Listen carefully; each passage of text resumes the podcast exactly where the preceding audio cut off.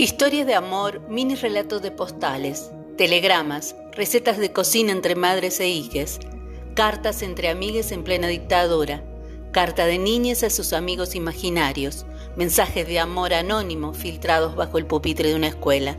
Son algunas de las tantas historias que relataremos.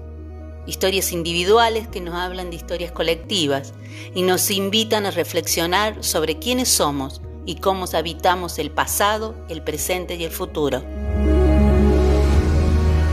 Esto es Postdata, curiosas historias relatadas en carta.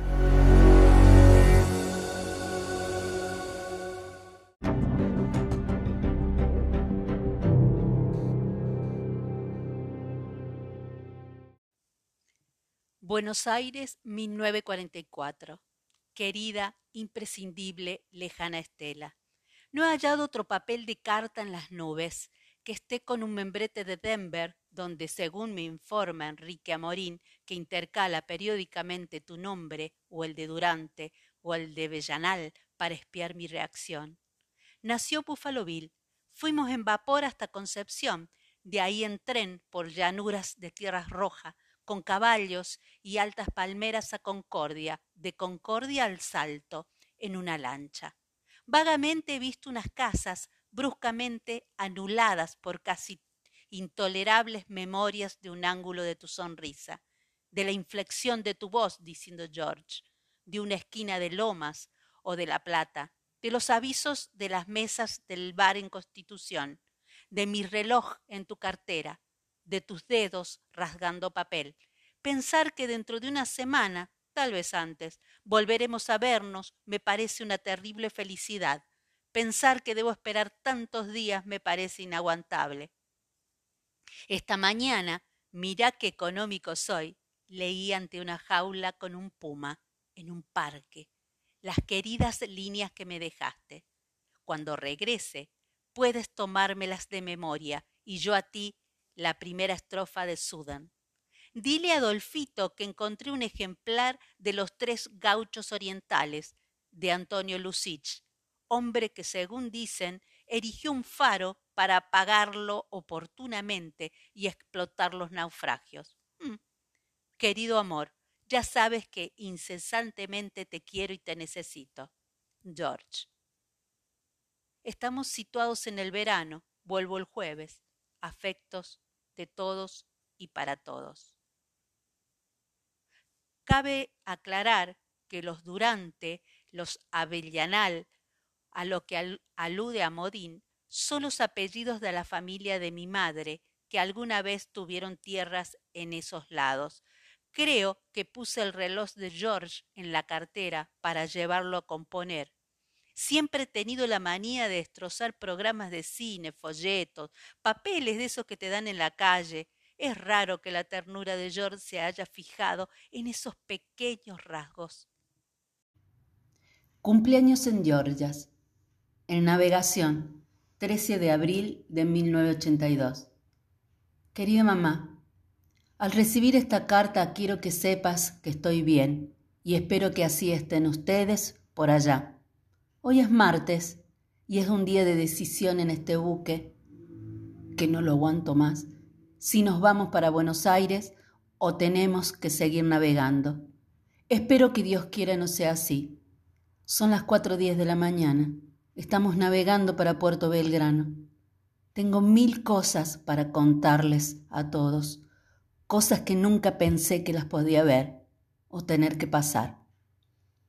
Les voy a contar de los lugares que pudimos ver después de haber recorrido toda la Antártida, Georgias del Sur y las Malvinas, muy cerca de Puerto Rivero, Puerto Deseado, cerca de las Islas Picton, el Canal del Beagle, Ushuaia, ya saben, ahora en Puerto Belgrano. De ese lugar les voy a contar personalmente. Lo que sí les voy a contar es algo de las Islas Georgias. Fue ahí donde pasé mi cumple. La pasé bien porque no se trabajó. Estábamos esperando el momento de tomar la isla Green Picken. Va, no sé cómo se dice, no sé cómo se escribe. Nunca me llevé bien con el inglés, que era donde estaban los ingleses que ahora están a bordo. No me pudieron festejar mi cumpleaños, mami, por ese problema. porque todos los que cumplen años se lo festejan. Me dijeron que más adelante me lo iban a hacer, otro día, pero parece que se olvidaron. No importa, mami, el saludo del 2 de abril me lo dio Segovia. Lo que quiero es volver. Ya hace 110 días que no los veo. Siguiendo con el día de mi cumple, los únicos regalos que tuve fue un vaso de Coca-Cola y que hayamos tomado las Islas Malvinas. Después siguió el día normal.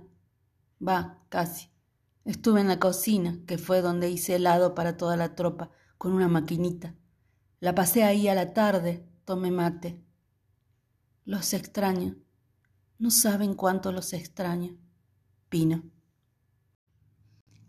Querida Julia, ¿puedes preguntarle a Delio de mi parte cuáles cuentos de Poskin le gustan más? Yo verdaderamente solo conozco dos, el gallito de oro y el pescador. Ahora quisiera contarle a Delia un cuento de mi pueblo, que me parece interesante. Te lo resumo y tú se lo cuentas a él y a Julián. Un niño duerme. Hay una jarrita de leche para cuando despierte. Un ratón bebe la leche. El niño, al no tener su leche, grita. Y la mamá corre a pedirle leche a la cabra. La cabra le dará la leche al niño si tiene hierbas para comer. El ratón va al campo por la hierba y el campo árido quiere agua. El ratón va a la fuente. La fuente ha sido destruida por la guerra y el agua se pierde. Quiere al albañil. Este quiere las piedras. El ratón va a la montaña y se desarrolla un diálogo sublime entre el ratón y la montaña que ha sido desarbolada por los especuladores y muestra por todas partes sus huesos de roca sin tierra. El ratón le cuenta todo lo sucedido y promete que el niño, cuando sea mayor, volverá a sembrar pinos, encinas, castaños. Así, la montaña da las piedras. Las piedras son para armar nuevamente la fuente. Y el niño recibe tanta leche que hasta se puede bañar en ella. Crece, siembra los árboles, todo cambia. Desaparecen los huesos de la montaña bajo el nuevo humus. La precipitación atmosférica se normaliza porque los árboles retienen los vapores e impiden que los torrentes destruyan la llanura. En fin, el ratón concibe un verdadero plan de trabajo, orgánico y conveniente, para un país arruinado por el desmonte. Querida Julia, de verdad, tienes que referirles este cuento y luego comunicarme la impresión de los niños. Te abraza con ternura. El abuelo. San Rafael, Mendoza, diciembre 1972. Queridísima nieta. Hoy quiero contar para ti, para Julián y María, un episodio navideño de mi adolescencia que los divertirá y le mostrará un rasgo característico de la vida en mi tierra. Tenía yo 14 años y estaba en tercer grado de enseñanza media en un pueblo que distaba del mío cerca de 18 kilómetros. Junto con otros muchachines, para pasar 24 horas más con la familia, nos pusimos en camino a pie en la tarde del 23 de diciembre, en vez de esperar el colectivo de la mañana siguiente. Camina que te camina, ya estábamos casi a la mitad de nuestro destino, en un lugar totalmente desierto y solitario. A la izquierda, a unos cien metros del asfalto, se alargaba una hilera de álamos con un matorral de almácigos. De repente, nos dispararon el primer tiro por encima de nuestras cabezas. La bala silbó unos diez metros por arriba de nosotros. Creíamos que había sido un tiro casual y seguimos tranquilamente nuestro camino. Un segundo y un tercer tiro nos advirtieron enseguida que se nos perseguía, y entonces nos tiramos al canal y permanecimos ahí agachados un largo rato. Cuando tratamos de levantarnos, otro tiro, y así continuó la situación durante dos horas, tres, no lo sé ya cuánto, con una docena de tiros que nos perseguían mientras nos alejábamos, arrastrándonos por el suelo Ciertamente, debía tratarse de un grupo de graciosos que querían divertirse asustándonos. Pero qué buena broma navideña, ¿verdad? Llegamos a casa de noche, bastante cansados y llenos de fango, de barro, va, no sé cómo decirle. y no le dijimos nada a nadie para no asustar a la familia, pero estábamos bastante desconcertados y con una promesa. En las vacaciones siguientes, las de carnaval, repetiríamos el mismo viaje. Te abrazo tiernamente, tu nono. Santiago de Chile, miércoles 14 de julio de 2021.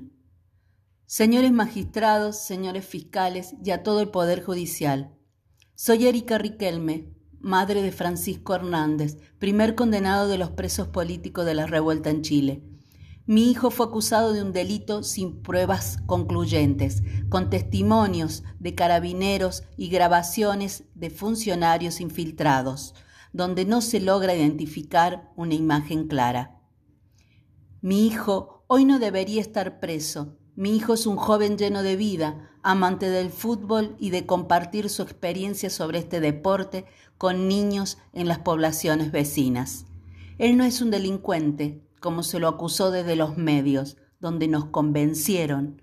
Hasta antes y después de ser condenado, no causó ningún daño pero se le ha tenido privado de la libertad desde el 10 de diciembre del 2019.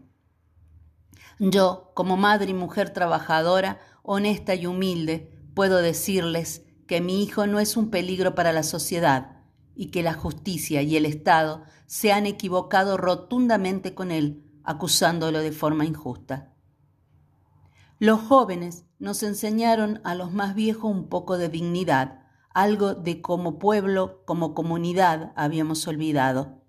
Señores jueces, con toda propiedad puedo decirles, denle la libertad a mi hijo. Él no merece estar en la cárcel y desde un comienzo hemos sufrido todo el ensañamiento por ser pobres. A Francisco lo detuvieron y le quebraron cuatro dedos y su nariz para obligarlo a firmar una declaración.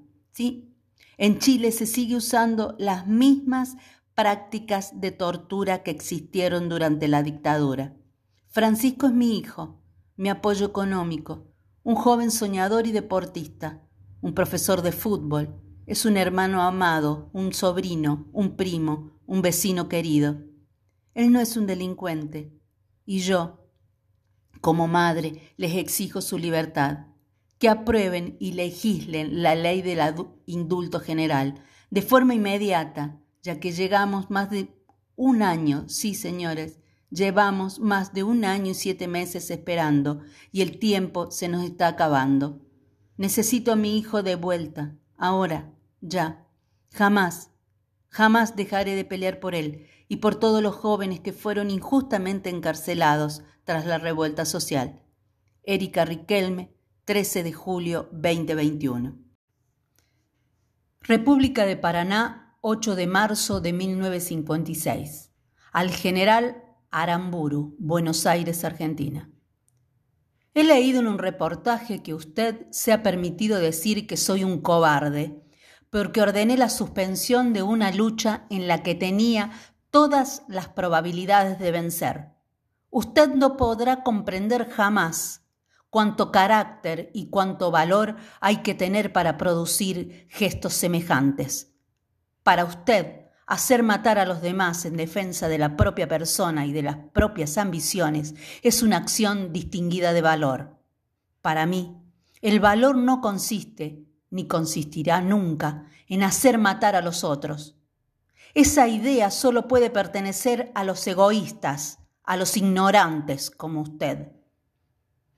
Tampoco el valor está en hacer asesinar a obreros inocentes e indefensos, como lo han hecho ustedes en Buenos Aires, Rosario, Avellaneda, Berizo y en cuantos lugares de mi bendita patria. Esa clase de valor pertenece a los asesinos, a los bandidos, cuando cuentan con la impunidad. No es valor atropellar a los hogares humildes argentinos, vejando mujeres, humillando ancianos escudados en una banda de asaltantes y sicarios asalariados, detrás de la cual ustedes esconden su propio miedo. Si tiene dudas sobre mi valor personal, que no consiste, como usted supone, en hacer que se maten los demás, el país tiene muchas fronteras. Lo esperaré en cualquiera de ellas para que me demuestre que usted es más valiente que yo. Lleve sus armas, porque el valor al que me refiero solo se demuestra frente a otro hombre y no utilizando las armas de la patria para hacer asesinar a sus hermanos. Y sepa para siempre que el valor se demuestra personalmente y que porque es una virtud no puede delegarse. Hágalo, solo así me podría probar que no es la gallina que siempre conocí. Si usted no lo hace, y el pueblo no lo cuelga como merece y espero, por salvaje, por bruto, por ignorante, algún día nos encontraremos. Allí le haré tragar su lengua irresponsable. Juan Perón, general, Comando Nacional del Partido Peronista. México, 1953. Señor mío, don Diego Rivera. Escribo esto desde el cuarto de un hospital y en la antesala del quirófano. Intentan apresurarme, pero yo ya estoy resuelta a terminar esta carta. No quiero dejar nada medias y menos ahora que sé lo que planean. Quieren herirme el orgullo, cortándome una pata. Cuando me dijeron que habían que aputarme la pierna, no me afectó como todos creían, no, no, no. Yo ya era una mujer incompleta cuando te perdí. Otra vez, por enésima vez. Y aún así sobreviví. No me aterra el dolor y lo sabes, es casi una condición inmanente de mi ser, aunque sí te confieso que sufrí, sufrí mucho. La vez, todas las veces que me pusiste el cuerno, no solo con mi hermana, sino con otras tantas mujeres. ¿Cómo cayeron en tus enredos? Tú piensas que me encabroné por lo de Cristina, pero hoy he de confesarte que no fue por ella, fue por ti, por mí. Primero por mí, porque nunca he podido entender. ¿Qué buscabas? ¿Qué buscas? ¿Qué te den? ¿Qué te dan? ¿Qué te dieron ellas que no te di yo? ¿Por qué nos hacemos los pendejos, Diego? Yo todo lo humanamente posible te lo di, y lo sabemos. Ahora bien, ¿cómo carajo le haces para conquistar a tanta mujer si estás tan feo, tan gordo, tan hijo de la chingada? Bueno, el motivo de esta carta no es para reprocharte más de lo que ya nos hemos reprochado. En esta quién sabe en cuántas pinches vidas más. Es solo que van a cortarme una pierna. Al fin se salió con la suya la condenada. Te dije que yo ya me hacía incompleta de tiempo atrás, pero qué puta necesidad de que la gente lo supiera. Y ahora ya ves, mi fragmentación estará a la vista de todos de ti. Por eso, antes que te vayan con el chisme, te lo digo yo personalmente. Disculpa que no me paré en tu casa para decírtelo de frente, pero en estas instancias y condiciones ya no me han dejado salir de la habitación ni para ir al baño. No pretendo causarte lástima a a nadie. Tampoco quiero que te sientas culpable de nada. Te escribo para decirte que te libero. Sí, te libero de mí. Vamos, te amputo de mí. Sé feliz y no me busques jamás. No quiero volver a saber de ti ni que tú sepas de mí. Si de algo quiero tener el gusto antes de morir, es de no volver a ver tu horrible y bastarda cara de mal nacido rondando por mi jardín. Es todo. Ya puedo ir tranquila a que me mochen la pata. Se despide quien le ha amado con vehemencia y locura tu querida Frida.